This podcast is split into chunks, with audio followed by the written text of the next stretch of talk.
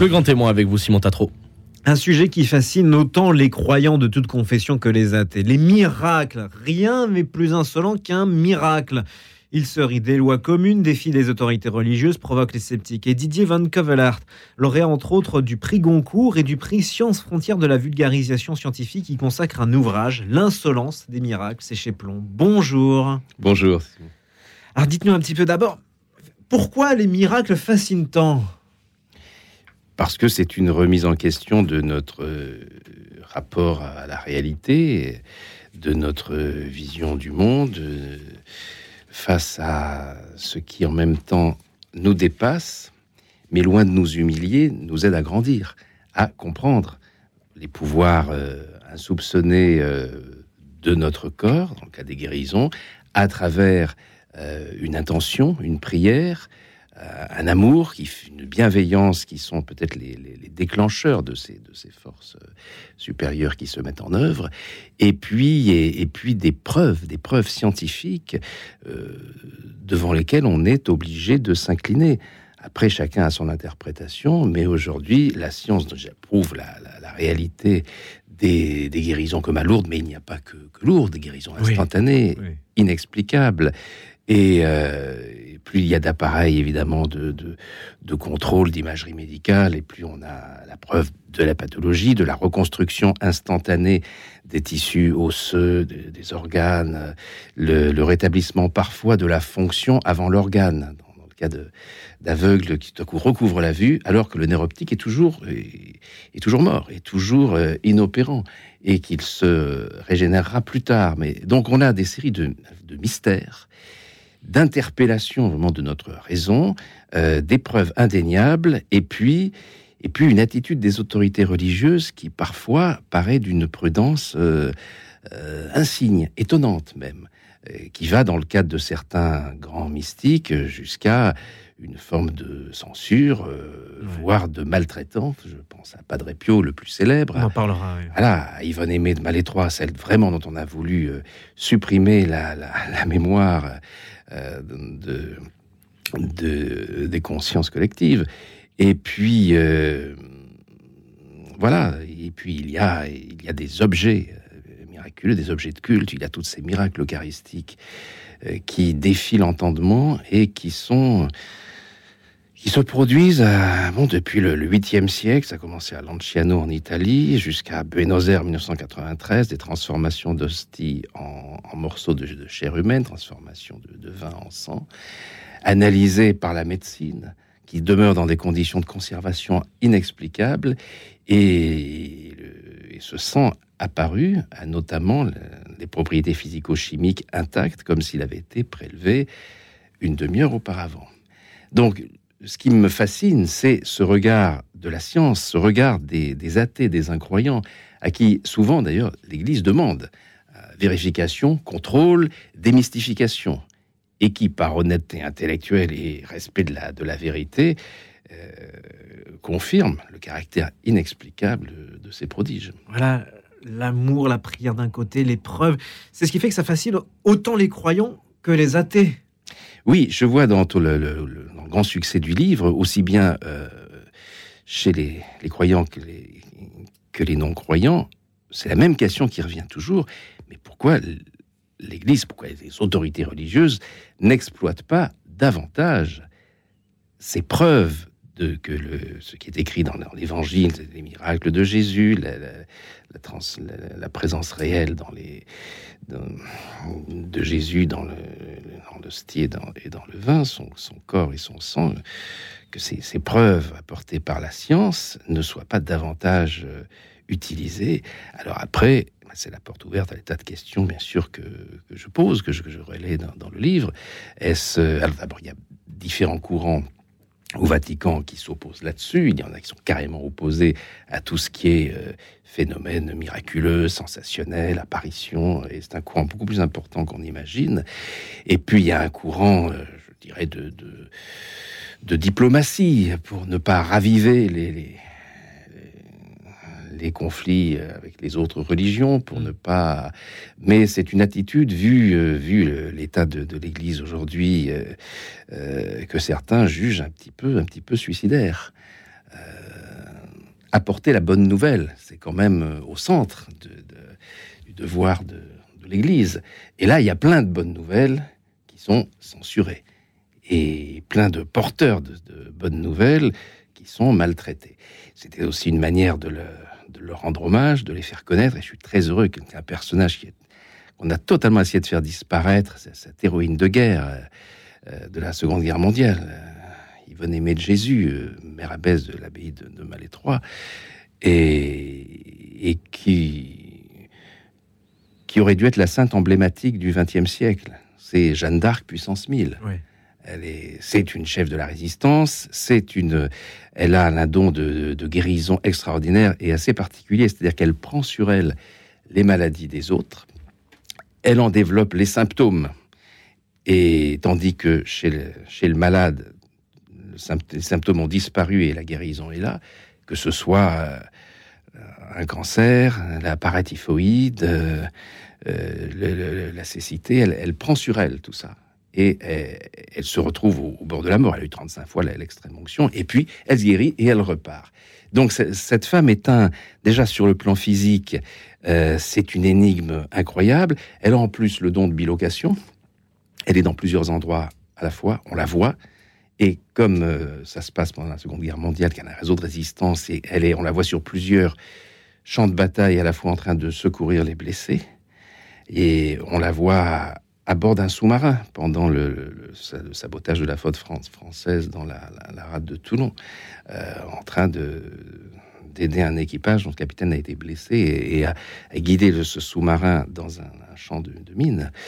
Et en même temps, elle est dans son abbaye de Malétroit, avec euh, les sœurs qui sont là, les médecins, et on voit que son, son corps est inondé, les draps sont inondés, et c'est de l'eau de mer qui est là.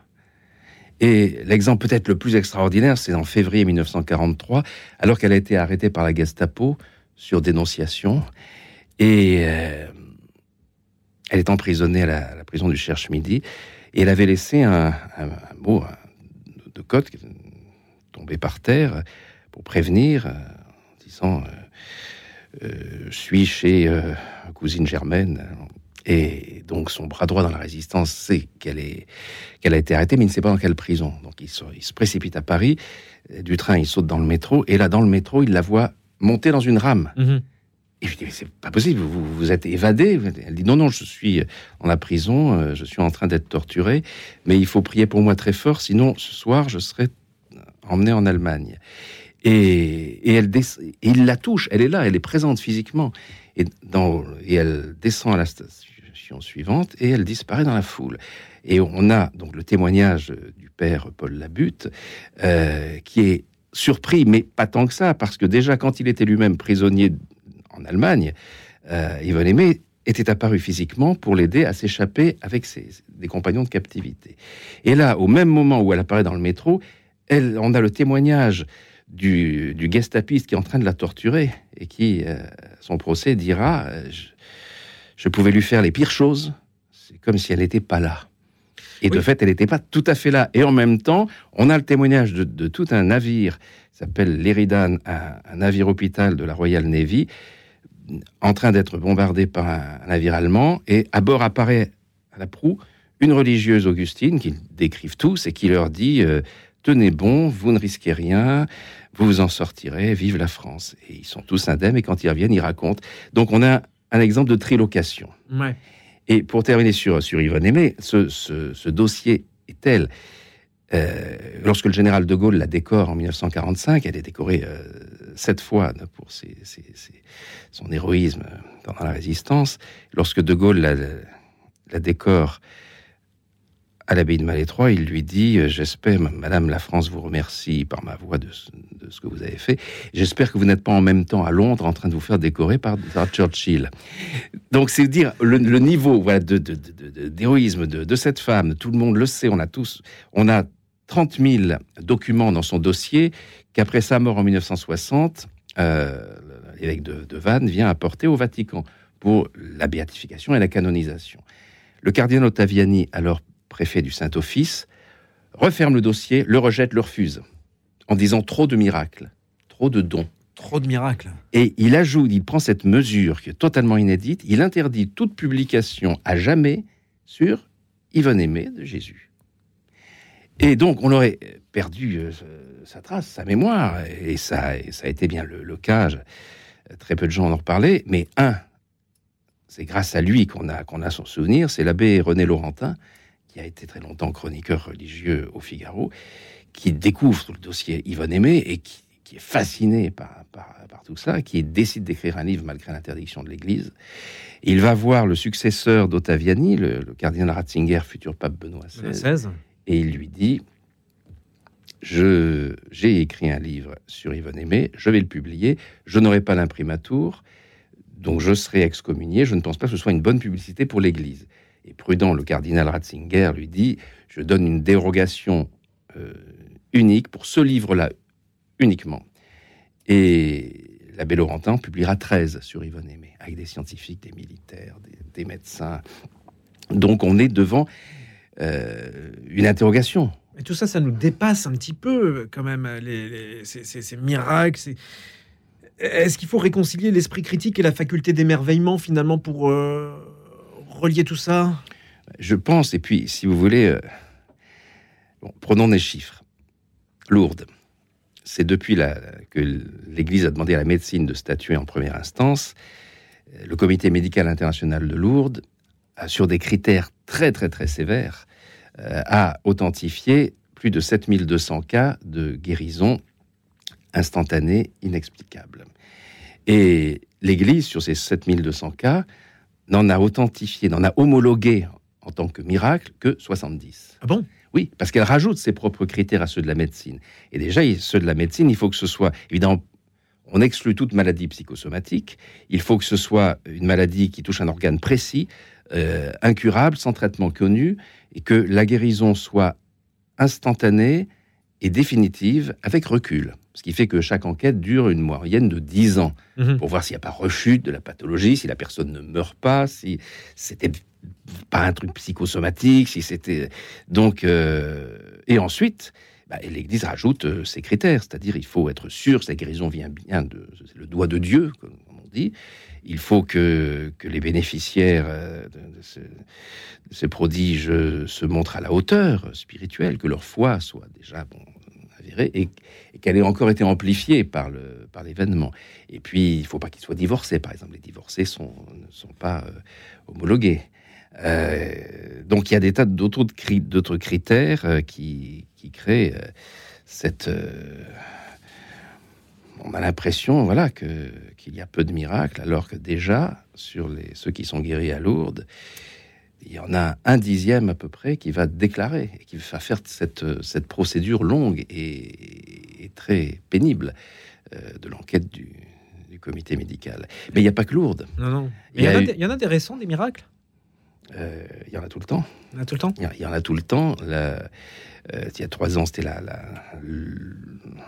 l'église à, sur Bernadette Morio a été homologué, miraculé, c'est le numéro 70. Mais euh, il y a constamment des guérisons inexpliquées, des apparitions prouvées, ça, n'arrête pas. Le, dernier, celui dont, je parle, il y a, deux ans, c'est un petit garçon brésilien Mathéus qui est né avec un pancréas totalement inopérant. C'est-à-dire qu'il ne peut rien manger de solide. Peut pas se nourrir autrement que par des bouillies protéinées. Et il, euh, il s'est fait sur Internet un ami imaginaire, un réseau social qui s'appelle Carlo Acutis. Et Carlo, ah c'est un, c'est un, adolescent, c'est un, un surdoué informatique qui, euh, le jour où, où ses parents l'emmènent à Lanciano, au lieu d'un des premiers grands miracles eucharistiques.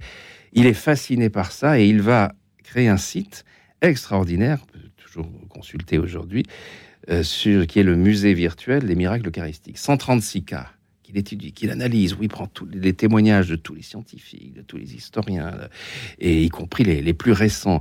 Et, euh, et au moment dont celui de 1993 à Buenos Aires, auquel assiste le, futur pape François et qui est la transformation d'une hostie, une hostie souillée qu'on avait mis dans, que le prêtre avait mise quand on lui, avait donné ramassée par terre, il l'avait mise dans un verre d'eau distillée pour qu'elle s'y dissolve. Et il la met dans le tabernacle, il la ressort, et euh, deux jours après, à la place, il y a un morceau de chair. Et ce morceau de chair, donc il appelle l'évêque cardinal Bergoglio qui arrive et qui euh, dit photographiez-le, mais n'en parlez pas, le moment n'est pas venu. Mais il va décider des enquêtes, euh, des, examens médicaux qui vont prouver que ce, morceau de cœur humain euh, a des. D'abord, il est vivant, il palpite. Il, est exactement comme si on l'avait prélevé une demi-heure auparavant. Et il est saturé de globules blancs qui prouve un stress, une torture terrible. Et le sang, c'est le groupe AB, le même qu'on trouve sur le linceul de Turin et les autres reliques de la Passion, et qu'on trouve chez Padre Pio quand il saignait par ses stigmates. La médecine a prouvé que ce n'était pas son sang qui coulait, c'était pas son groupe sanguin, c'était le groupe AB qu'on retrouve toujours dans les miracles eucharistiques, ah sur les reliques de la Passion. Euh, et, donc voilà tout ce que le petit Carlo Acutis met dans, son site euh, sur le et puis, euh, au moment de l'inauguration de ce, de ce musée des miracles eucharistiques, il ne peut pas venir parce qu'il a été hospitalisé d'urgence pour une leucémie foudroyante et il meurt à 15 ans d'un cancer du sang. Lui qui disait l'Eucharistie, c'est mon autoroute pour le paradis. Et, donc il reste, il a la vie éternelle des réseaux sociaux aussi. C'est comme ça que le petit Mathéus, qui s'est fait copain de, de, son idole, et il lui dit tu peux pas m'aider, je voudrais tellement pouvoir manger des beefsteaks frites comme mes frères. Et là, dix minutes après, il est à table, il prend l'assiette de son frère et il mange frites. La mère est affolée. Il n'a jamais pu ingurgiter quoi que ce soit de, solide. Il a, a 9 ans et c'est impossible. Elle appelle le médecin qui dit J'envoie une ambulance tout de suite. Euh, c'est dramatique. Euh, l'ambulance l'amène à l'hôpital. Le môme, va très bien. On lui fait passer tous les examens. On découvre que son pancréas est totalement régénéré il est comme neuf, comme s'il n'y avait jamais eu la moindre pathologie. Donc on, est certain de tout le dossier médical, évidemment. Et donc c'est ce miracle-là euh, qui a été retenu par le Vatican pour la béatification de Carlo Acutis en 2020 euh, par le pape François. Alors que le petit Carlo avait vraiment enguirlandé euh, le, pape en lui, parce qu'il n'avait pas communiquer sur l'extraordinaire miracle eucharistique de, de, Buenos Aires, ce morceau de cœur qu'on peut toujours aller voir à, Buenos Aires, et qui se retrouve en plus, je vous parlais tout à l'heure de ce miracle de Lanciano au 8e siècle, là on dit que la foi se soulève des montagnes, mais parfois le doute aussi. Et là, c'est un prêtre qui dit la messe et qui n'arrive plus à croire que le corps de Jésus est dans l'hostie et que son, sang est, dans ses gouttes de vin. Et devant lui et devant les, les paroissiens, l'hostie se change en morceaux de, chair et le, vin en sang. Alors on peut dire que c'est une légende si, eh ben, si c'est ce morceau de cœur et ce sang n'étaient pas encore là aujourd'hui, dans un état de conservation absolue. Euh, les caillots de sang, lorsqu'on les chauffe, ils ont les propriétés physico-chimiques intactes, comme s'ils avaient été euh, prélevés une demi-heure plus tôt. Et c'est le même sang de groupe AB. Et les, et les analyses des, spécialistes reprises dans le cadre de l'Organisation mondiale de la santé, de l'ONU. Je veux dire, les dossiers scientifiques sont, hallucinants. Et ils prouvent que c'est la même personne qui a saigné au 8e siècle, dans ce morceau de cœur et, ce sang, et à Buenos Aires en 1993. Et c'est toujours ce, même groupe sanguin. Donc, si vous voulez, on arrive. Ce qui est fascinant, c'est ça que les, gens ne reviennent pas. Et le livre est entièrement sourcé. Vous avez toutes ah bah les, preuves. Mais moi-même, je en l'écrivant, en le relisant, j'ai du mal à y croire. Non seulement déjà au, phénomène, mais en plus à l'absence de, réaction, de voire de récupération entre guillemets que ces phénomènes ont, suscité. Alors que voilà a envie de dire aux chrétiens, mais, réveillez-vous, arrêtez de douter de vous excuser. Euh, chrétiens, vous avez la preuve que tout ce qui est écrit dans les évangiles est, une chose, c'est une, c'est une réalité impossible à, admettre scientifiquement. Pourtant, la science vous dit, mais oui, on n'a pas d'explication. Et à l'heure de l'intelligence artificielle, ces miracles, qu'est-ce qu'on peut encore en, en penser? Parce qu'il se passe des choses incroyables avec ces nouvelles technologies. Oui, et puis regardez, euh, un peu partout, on débranche l'intelligence artificielle qui se met à, déconner totalement, à, avoir des... Euh, quand on... sont chargés de répondre aux courriers dans les administrations, tout à coup, ils se mettent à insulter les gens, à avoir des propos racistes. Euh, l'intelligence artificielle n'a absolument rien de fiable. Tout ce que je viens de vous raconter, qui est une sorte d'intelligence surnaturelle, ça c'est fiable. Ça, ce sont des, points de repère, ça veut dire quelque chose. Ça, ça prouve la, bah, la puissance de l'invisible et la puissance de notre esprit, la puissance de, notre foi. Donc déjà, euh, avant d'être fasciné par euh, cette déshumanisation euh, qui nous entoure et, cette paresse intellectuelle qui nous amène à dire, ah, bah, de toute façon, l'être humain ne pourra jamais rien faire avec son esprit aussi bien que ce que peuvent faire ces, machines, ces logiciels. Eh bien si, tout ça, je dirais, c'est un, piège dans lequel il ne faut pas tomber, ce, lâcher prise, cet abandon. Il faut réveiller cette, énergie du miracle, cette énergie de, ces possibilités qui sont en nous, qu'il y ait ou non intervention divine. Tous les, cas que je, que rencontre sont des phénomènes qui, euh, prouvent que le matérialisme euh, est infondé le simple matérialisme ne peut pas rendre compte de tout cela. Vous le dites, regarder le miracle en face, c'est réfléchir sur soi, c'est remettre en question nos limites. Et si nous étions tous capables d'accomplir des prodiges finalement? Oui, c'est c'est la réaction de, beaucoup de, sceptiques, d'incroyants qui, face à ces phénomènes, cherchent d'autres explications et disent euh, ce sont les pouvoirs insoupçonnés de, notre corps, c'est euh, l'énergie euh, spirituelle. Que l'on soit croyant ou non, il y a cette statistique que je, rappelle qui est extraordinaire dans, énormément d'hôpitaux à travers le monde, on applique ce protocole très simple. Vous connaissez les groupes de prière. Et là, on demande à des gens de se concentrer sur des numéros de lit. Ils ne savent pas qui est dans ce lit, de quoi souffre la personne. Simplement, on prend deux groupes. On prend un groupe de croyants qui on invite à faire des prières pour le numéro 112, 213, 14, et un groupe de non-croyants, d'agnostiques, à qui on dit envoyer des bonnes pensées, de la bienveillance, des bonnes ondes. Et là, on se rend compte d'abord euh, que d'une manière générale, il y a à peu près 70%, euh, dans 70% des cas, il y a une amélioration de l'état général de la personne sur qui on, se concentre, et que le groupe de prière des croyants et le groupe de, bienveillance des autres ont les mêmes résultats. Donc on est, que l'on croit ou non, il ne faut pas se prier. Il ne faut pas se priver, pardon. Il faut pas se priver de cette énergie spirituelle qui est en nous, qui s'appelle l'amour, la bienveillance, la, l'énergie que l'on envoie à distance. On a la preuve que ça marche. Donc euh, voilà, que l'amour soit la force conductrice euh, qui fasse marcher, euh, comme disait le biologiste il m'arrive Vincent, le ciel et les étoiles, euh, c'est une certitude apparente à, travers tous ces exemples que je, que je donne. Merci Didier Van Kovelaar. Je rappelle que vous êtes notamment lauréat du prix Goncourt et du prix Sciences Frontières de la vulgarisation scientifique et vous publiez ce passionnant ouvrage L'insolence des miracles aux éditions Plomb. On aurait pu en parler encore longuement. En tout cas, n'hésitez pas à vous jeter sur ce livre qui est passionnant. Vous étiez le grand témoin de ce jeudi 15 février. Merci d'avoir été avec nous. Merci à vous.